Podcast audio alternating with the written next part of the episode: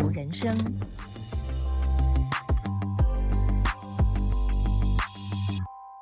新年快乐！我是建筑人生的主持人，先祝大家春节愉快。今天我们想来跟大家聊一聊龙年来聊建筑。我们今天请到谁呢？请到一个特别来宾，就是花边教主胡崇敬胡老师。胡老师你好，建筑师好，我是胡崇敬。各位听众，大家新年快乐。那胡老师啊，Long time no see 啊，Long time no see。对，龙年就 Long time no see 啊，你知道？我属龙嘛，所以 I'm alone。哎呀，我是一条龙。您是龙的传人呐、啊？哎呀，不敢当。那你是美的像出水的狐龙哦？真的吗？可以吗？那我知道你当年在比利时念书的时候，哎，骑着铁马哦，那伴着酒香的啤酒啊，来攻读你的学位啦。经营在欧洲的整个艺术的环境里头，那我想问你一下，当年你们在比利时的时候，怎么过我们中国的这种春节啊，台湾的这种春节啦？哦，其实，在比利时过春节当然是非常特别，大家的乡愁就特别多。是。那中国同学会嘛，其实大家其实就会全部都聚集在一起，就想念家乡菜啊，大家就讲把家乡的所有的珍宝或是自己的看家本领都。都出来了。那我们通常大概就十几个同学会聚集到一个 family 的家去，然后，嗯、呃，那个 family 其实我记得是刘老师他们家哦。那他们家其实事实上，嗯、呃，就是师母，然后还有他们两个女儿，他们都非常会做菜。那我们这些留学生当然每一年其实这个时间都是最期待的。那我印象最深刻的一件事情就是说，因为那就是一个所谓的叫 potluck 这样的一个 party，大家其实会带一个自己的菜去。对。那他们家其实当然会。主要的 host 他们会准备特别多。那我印象最深刻的是说，其实我们在过年的时候，大家都要吃卤味，对不对？嗯、可是大家想想看，最好吃的卤味是什么？卤鸡胗啊，卤牛肚啊，牛，牛，舌啦，然后是这些东西，这些内脏的东西。可是问题是在比利时，他知道欧洲人其实不太吃这些内脏，嗯、那你根本其实也买不到。欧洲人可能是法国人。对，还有比如说，可能是一些比较特别的国家，那所以其实上也没有处理这样的一个地方。嗯。可是呢，其实有些地方会有。我记得那时候那一年，其实我就跟着那个 family，我们就到了布鲁塞尔。布鲁塞尔有一个，就是那个北站那边，那边有个中东市场，中东人就很多东西都吃了。然后中东人其实是让他们就会吃。牛舌啊，牛内脏这些东西，所以我们去那边其实就会买那个就是新鲜的这些内脏，可是他们不是不处理的，因为中国人吃东西还是比较讲究，那些味道啊、臭啊，其实都要把先把它除掉才可以做。那我们台湾人最会处理这个东西。对啊，然后我其实我就记得，我这辈子第一次处理牛舌，我才知道说以后要对牛舌感到非常的尊敬哦。因为其实牛舌，我们其实，在那个黑白切吃起来其实很容易嘛，其实就是 A A 都切完了，它都卤好了。其实事实上，我第一次到那边的时候，才发现一件事情，就是说原来处理牛舌非常非常的困难。因为那时候在别人家里面打火，你总不好意思就是在那边两串焦，然后闲闲不做事，我就自告奋勇我说我可以帮什么忙。他说：“嗯，你是做建，你是建筑系的，你的刀工应该不错。那牛舌的前段就让你先处理吧。嗯”我第一次看到牛舌，牛舌好大，嗯、牛舌其实是上那一只大概长度大概差不多有快三十公分，然后它就当然是从根部出来的。然后牛舌其实它的那个舌面有那个苔，你要把它削掉，因为你不削掉的话，其实就会很难吃，所以你就要慢慢把它削掉。可是。你要知道，就像削那个哈密瓜的皮，哦、你要削掉，可是又不把肉削掉，这个其实上是很难。所以我这边轻轻搓，轻轻搓，轻轻搓，发现天哪，原来我建筑师的刀工，原来就是为了这一天能够发挥功力。当初做建筑模型的刀工是吧？是的，是的，哦、还切四十五度角呢。哦、牛舌在法国的美肴里面是很重要一道菜。哦，真的吗？是，是，是。那当年我们在巴黎。因为那时候我小孩子跟我太太都在巴黎了嘛，嗯、所以我们到春节的时候，我都会请我的法国朋友来我家吃饭。嗯、因为我们圣诞节他们请我们去嘛，是等到春节的时候是他们认为是中国的过年嘛，我就请他来我们家。记得我太太做那种淡菜叫木耳，淡菜，然后他是用啊九层塔啦，跟那个蒜头啦，嗯、跟法国人做法不一样，法国人都用奶油嘛。所以他们吃的很特别，白酒，对对对，这个叫原味，然后加 butter 就是有一点点不同味道，对对，不同味道，所以他们还蛮欣赏。另外，我就还可以写写春联啦，现在，哎呀，哎呀，他们很喜欢这种红字的，我用黑字写的春联这样子。嗯嗯嗯。其实，在应该说是欧洲，他们其实真正跟 family 过年的时间，其实上圣诞节才是。然后过年其实就是跟朋友过，嗯、所以其实他们新历过年基本上有几个不同的地方的一个特色哈。我不知道说其实上在法国有什么特色，可是像比如说在大家都最喜欢做 final countdown，就是过年就是所谓的除夕那一天，大家一起在一起。西班牙有一个特色哈，就是说在十二点的时候要吃十二个葡萄，而且是要连续吃，嗯、就是在那一分钟之内就是。Happy New Year 的时候，其实要把它吃完，那吃完代表好运。哦。对。然后另外一个是我在意大利人家，其实有度过一个过年，我觉得非常的有趣。因因为大家知道，其实过年就是守岁嘛，大家一起聊天。嗯、那那次是我去佛罗伦斯，一个朋友邀请我去意大利人家过年。那我记得呢，其实他们过年吃什么就很简单。其实吃一锅就是红酱的，就是番茄这种所谓 margarita 那种酱，红酱的那个 spaghetti。可是那一锅酱很不同，很不同哦。那一锅酱基本上呢，它是我们一般讲说，那不就是去超市买一罐红色的那个番茄酱，就直接倒进去煮就？不是，我后来才发现，真正讲究的。意大利的这样的这个所谓的番茄酱红酱，它是要从真的番茄开始去煮，所以它都要煮六个小时，把那个番茄真正煮成烂，再煮成泥，那真的是非常好吃。嗯、那中间其实干什么？就聊天啊。那聊天其实在中国我们都是什么？嗑瓜子，聊是非。是。他们嗑什么呢？石榴。哦。石榴就是我会发现哦，石榴跟我们的瓜子一样，就是很漂亮、很好吃，可是又很不容易吃。你要一颗一颗慢慢剥，一边一边嗑。这个其实就是石榴。我记得在西方很多地方是一种幸运的代表。对对对，它是非常幸运，嗯、而且其实事实上它又像红宝石，嗯、所以其实在过年吃的时候非常有意义。那我倒是有一年的元旦，就是过西洋的这种新年的时候，刚好是千禧年那一年，两千年。嗯我们拿了很多这种香槟杯，然后一起到那个 Champ de Mars，嗯哼，战神广场，就在看埃菲尔铁塔放烟火，这样子还蛮特别的，好浪漫哦。是。那我想说，我们在龙年嘛，聊一下建筑。嗯哼，到底龙在我们西方的建筑里头有没有什么表现的手法可以跟大家分享的？其实哈，龙大家如果看一下，不管是从建筑或者从艺术文学中间，比如说像那个。华格纳有个很有名的歌剧《尼布龙的指环》，龙其实事实上在中国是祥瑞的意义，是可是，在西方好像不是哈。我们看到它常常都是跟骑士还有公主的这样的故事在一起，而且龙代表是一个 evil 的象征啊。对这个故事可能其实也要追溯到，其实有一些中世纪的一些故事，像很有名的叫《圣乔治屠龙记》哈。这个故事基本上本身在讲的一个故事，其实当然其实就是，当然是公主被。王子解救。那其实这个故事其实最早的一个源流，应该是就是在我们知道的高地的故乡卡塔罗尼亚那一带啊，那一带其实上这个也变成是卡塔罗尼亚那一带的一个所谓的，应该说是民族故事的精神象征。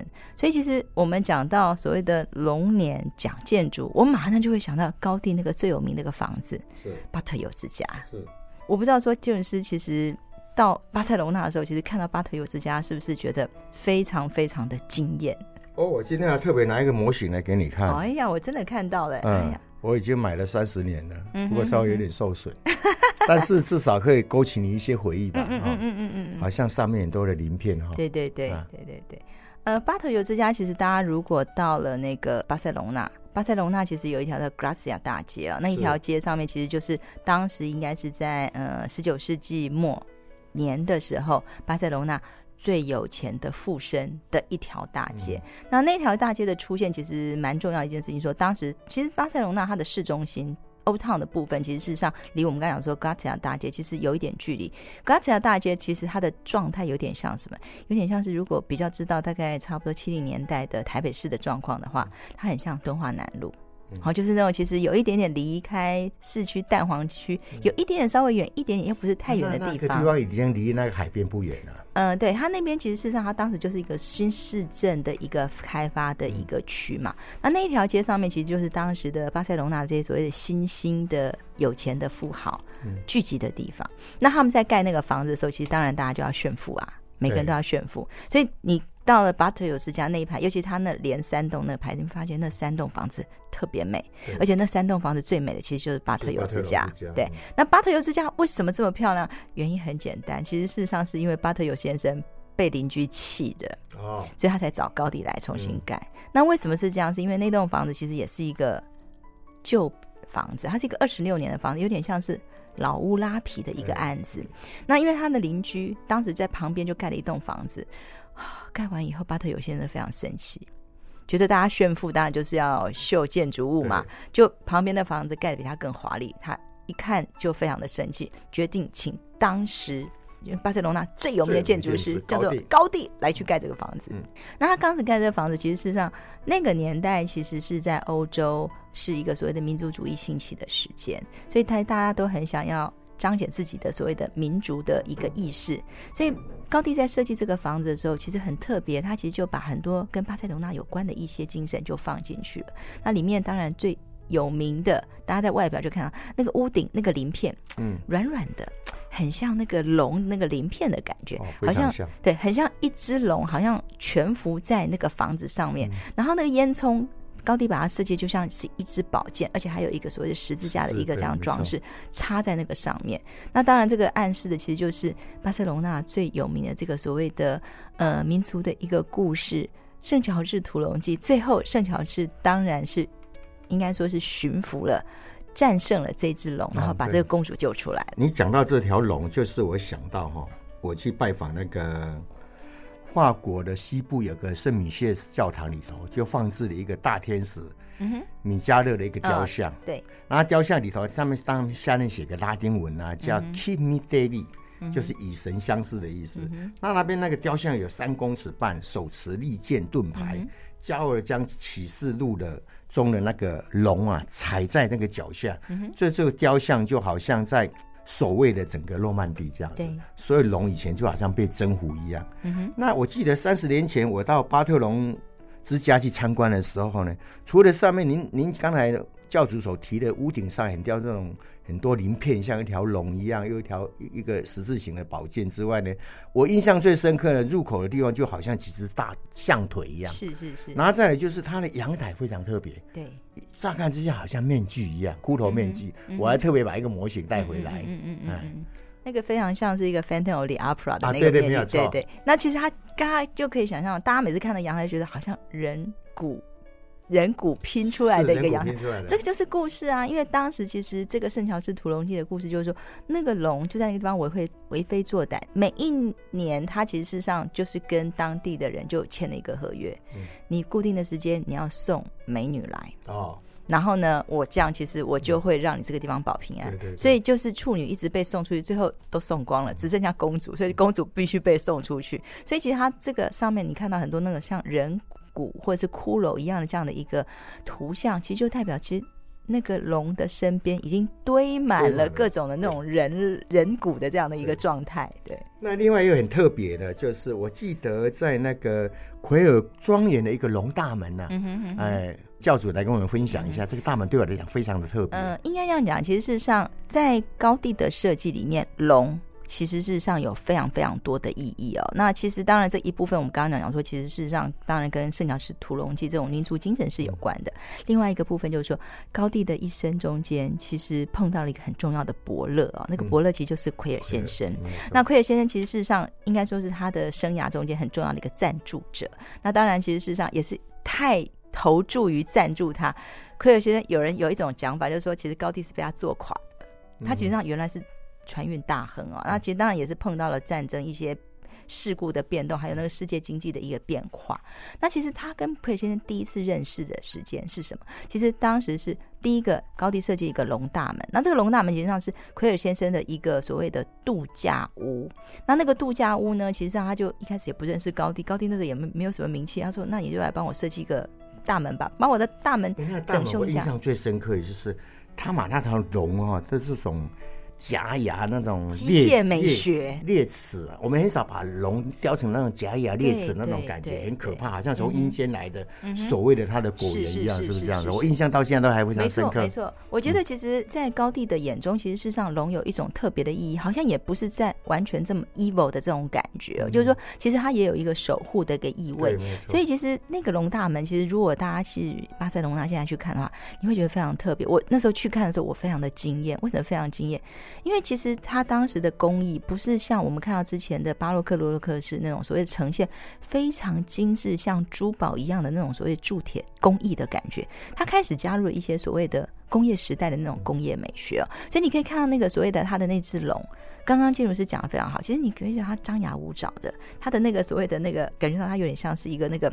旗会张出来的那样的一个一个龙啊，那其实它的那一些呃，就是骨架的部分，你觉得它有一些部分可能是从比如说当时的那些所谓的工厂里面，你拿到了一些什么机械排泄管啊，或者是有一些齿轮这样的一个方式来去拼贴出来的。可它彰显出来那种所谓的新时代的美学是非常不同的。他父亲好像是铁器是专门做铁器的，他父亲是他是他是一个铁匠世家的一个小孩，所以他对于铁铸铁这种所谓的材料的运用。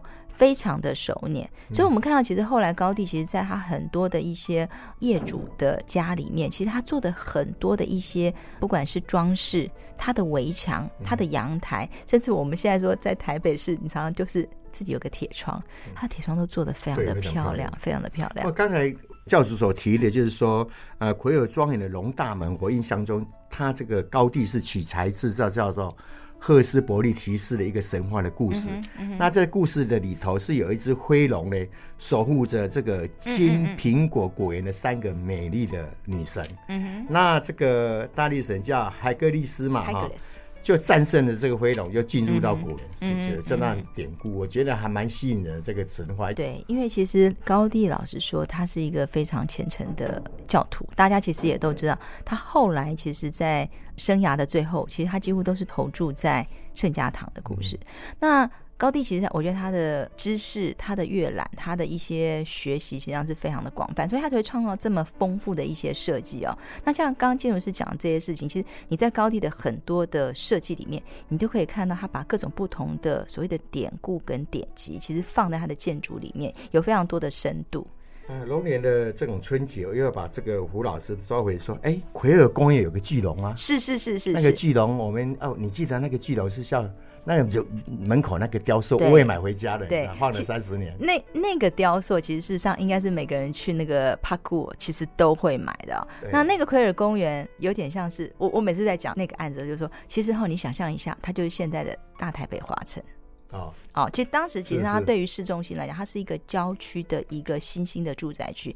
当时奎尔公园是奎尔先生跟高地两个人的毕生的所谓的。乌托邦的社区，但这个乌托邦社区里面其实是给一般的小资、有一点小富的这样的一个资产阶级可以在那边住。其实是让他设计了六十栋别墅。每个庄园的 lot 都已经设计好，道路也都规划好。它是一个山丘上，所以大家可以想象，在那个地方你走路，其实每天可以运动，呼吸新鲜的空气。然后它其实有一个摆筑厅，那个其实就是它那边的所谓一个所谓的市集的部分。那个入口的地方，那个人家都把它以为是蜥蜴是吧？对，因为它入口其实事实上它就有一个，大家从入口，因为从那个坡度走上去，你就会看到那个。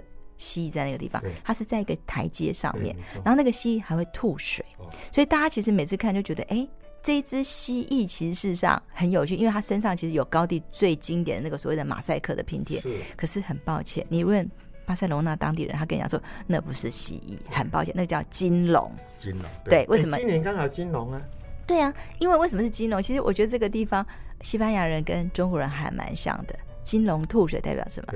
带很多钱财，吐非常多的金币。当时他这个意思也代表一个什么？就是滚滚钱财来，住在这个地方一定会有好的运气跟好的 fortune。另外在那个金龙之外，它有一个好长好长的这个蜿蜒的一个椅子，椅子哈，那个非常的特别，好像一条巨龙一样盘旋这样子。那个椅子其实就是在我们刚刚讲说那个摆柱厅的上面。那当时其实高第在这边的设计，他其实希望做一个自给自足的一个社区。下面这个地方其实事实上。有时候可以当市场，其实这个这个回溯到希腊罗马时期那个所谓 basilica 的那种空间，嗯、所以你看到它里面很多柱子，它用的很像 Doric order 的柱子，然后上面其实用了很多的马赛克。那上面那个部分就上面因为就是刚好是坡地，就是一个平台，就变成是一个运动公园或者集会场，或者是像呃希腊的。所谓的那个 amphitheater 的感觉，那旁边那个边缘，他故意不做我们现在很丑的那种直的那种扶手栏杆，它就是一个蜿蜒的一个形态，像什么？有人就说像龙。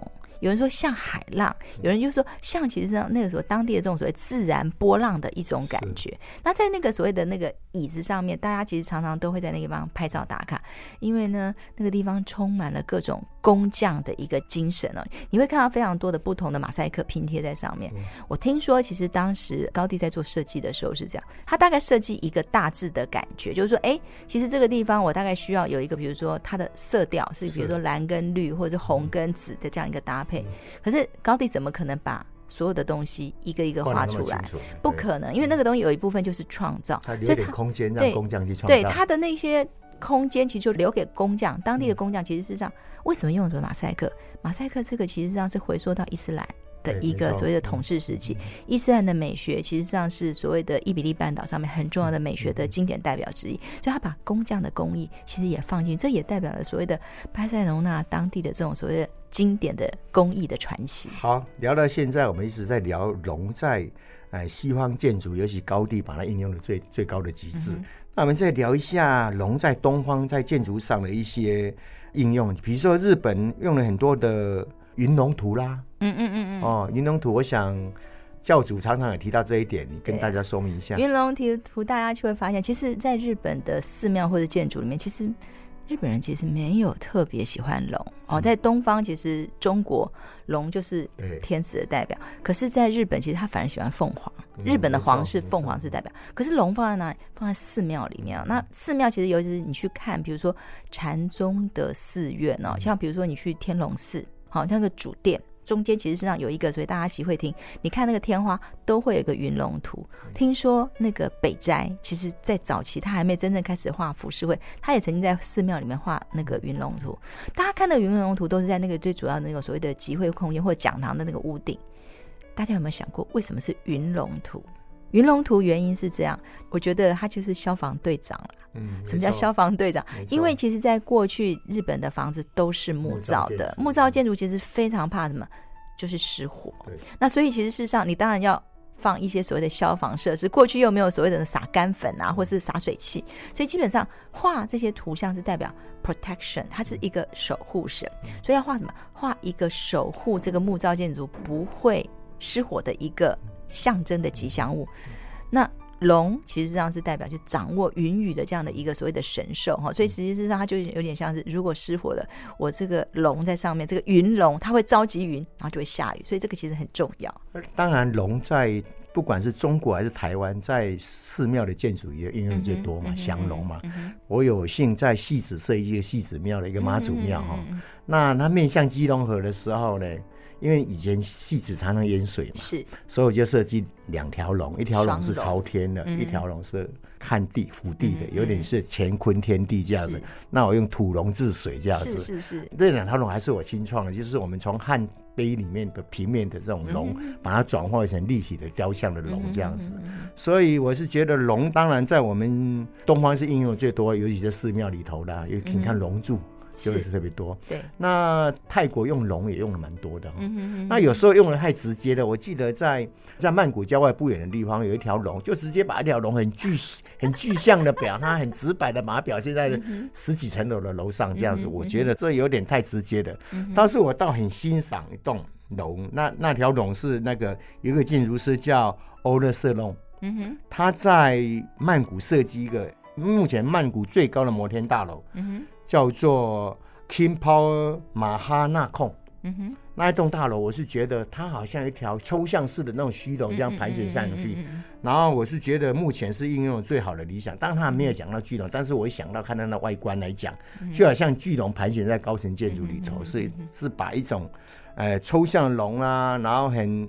很很虚拟化的一条龙盘旋在高层建筑来上，应用了最好的例子，这样子。所以我是觉得，在龙年的地方，我们讲一点龙年的这种吉利话吧，来祝福各位的听众。比如说，罗马精神最多啦，对，罗马精神，然后还有什么啊？你龙我龙。龙龙都好，好好好，一路发财，呃，数钱数到合不拢嘴，对，好不好？这样子，你知道你刚才所提的高第，他是在几年出生的吗？他找我一百年出生，他一八五二年出生的，所以我都印得很清楚，你知道吗？是是是是。所以我希望我们在龙年祝福我们各位好好听的听众，龙年行好运，行大运，祝福各位，祝各位听众龙年行大运，龙龙龙后。